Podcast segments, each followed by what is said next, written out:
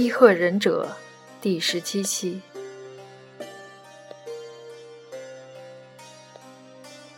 耳畔已经听不到嘈杂的厮杀呐喊，只有深夜的冷风在耳旁呼啸。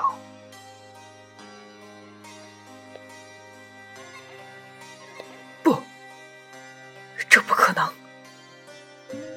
菊次郎反反复复说着这样一句话。神户小南方才说过的话，像鬼魂的呓语。挥之不去。七年前，一直倚靠竹田的斋藤一族倒向了百地，惨遭灭门，全府上下鸡犬不留。一直效力于斋藤家的我，拼了命保住了斋藤大人刚刚出生的孩子，那就是你。我将你寄养在农户家中，随后投靠了白帝，一直苦苦等待着复仇的时机。想不到，你竟被竹田买去做了侍童。不，这真是上天的安排。如果你还是不信，就看一看自己随身的香囊。那上面用特殊的绣法绣着两个字“西子”，那正是你母亲的名字，斋藤大人的侍妾。菊次郎脸色发白。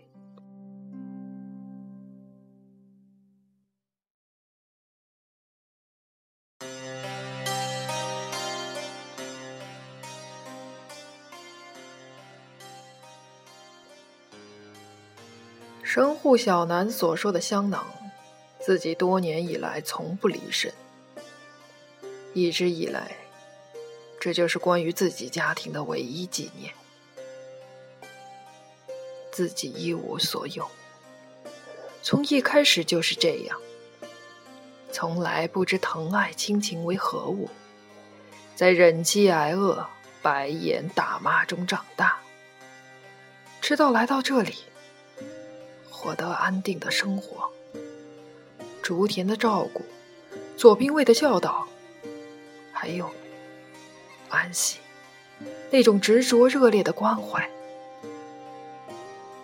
现在，他却突然得知了自己的身世。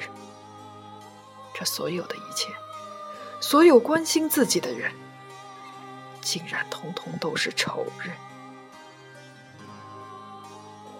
消灭他，把所有的记忆一并抹去。菊次郎咬紧牙关，他无法真正将仇恨填满心胸。知道事实以后，充斥着内心的不是愤怒，不是仇恨，却只有悲哀。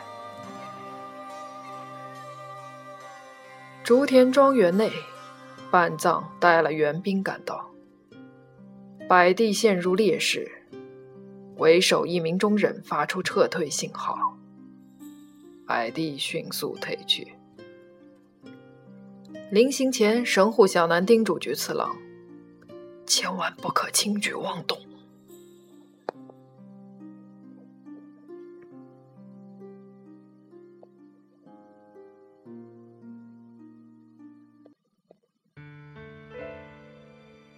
三日之后，百地却突然再次来袭。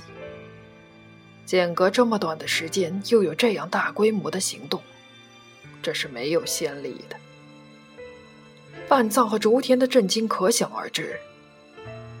这么说，是破釜沉舟的一战吗？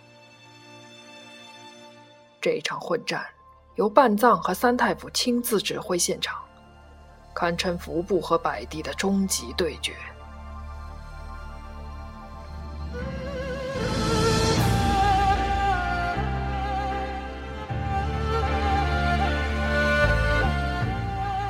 两部都汇集了精英忍者参战，但是高超的忍术至于这样仓促的混战，就好像要用水去扑灭起火的油一样。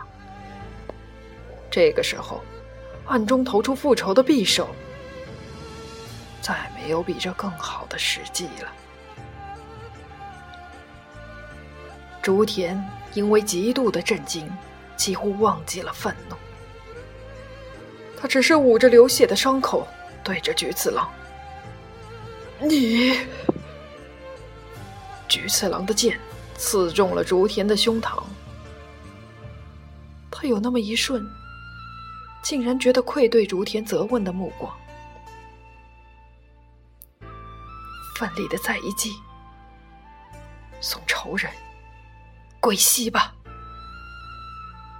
剑刺了出去，瞬间却像触电一样，菊次郎的剑飞向了空中。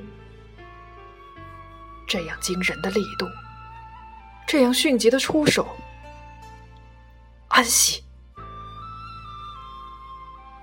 安喜将菊次郎的剑挡了出去，自己的剑直指他的喉咙，只要一下。这个胆敢刺杀父亲的侍卫，就会立即付出生命的代价。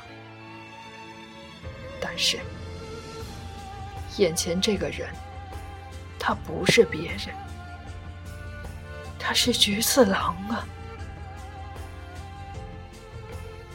安喜一动不动，他不能杀死的，那等于杀死另一个自己。神户小南挡到菊次郎面前，与安喜交战。菊次郎的手中很快又有了武器，却不知道该用向谁。竹田已经处于左兵卫的保护之下，要突破师傅的防线，再次举刀砍向竹田。菊次郎已经没有这个勇气。刚才刺向竹田的那一剑，以及随后与安喜的交手，已经耗去了他大半的决心。那么，现在要加入神户和安喜作战吗？还是加入混乱的战斗群，随便去砍杀几个服部的忍者？没有意义，没有任何意义。安喜刚才就可以杀死自己，他却没有。刚才那一瞬。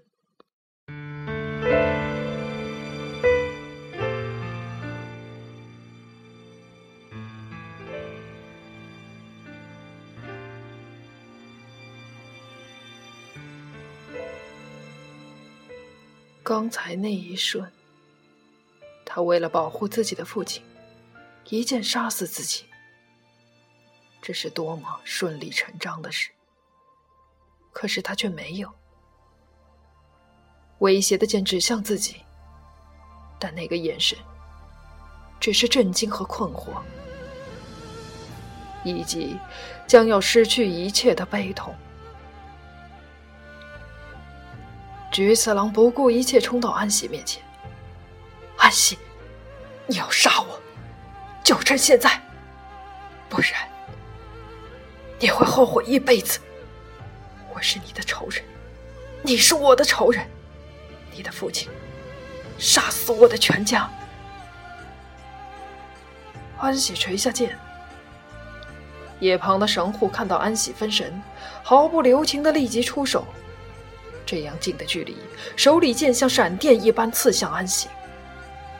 安喜本来得及躲避，凭他徒手夺刀的敏捷，他还是可以逃生。但是，刚才菊次郎的那番话让他绝望了，无可挽回的结局。菊次郎和自己两个人永远不可能在一起。绝望的一瞬，忽略了求生的本能。安喜就这样慢了一拍，这将是致命。